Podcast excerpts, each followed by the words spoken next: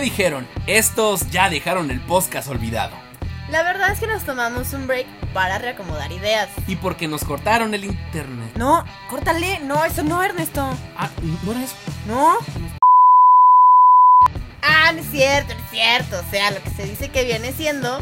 Estábamos reacomodando nuestras ideas y reinventando el contenido de este podcast que es para ustedes. Así que bienvenidos otra vez a Red Horse, el podcast. un podcast hecho desde el tercer piso.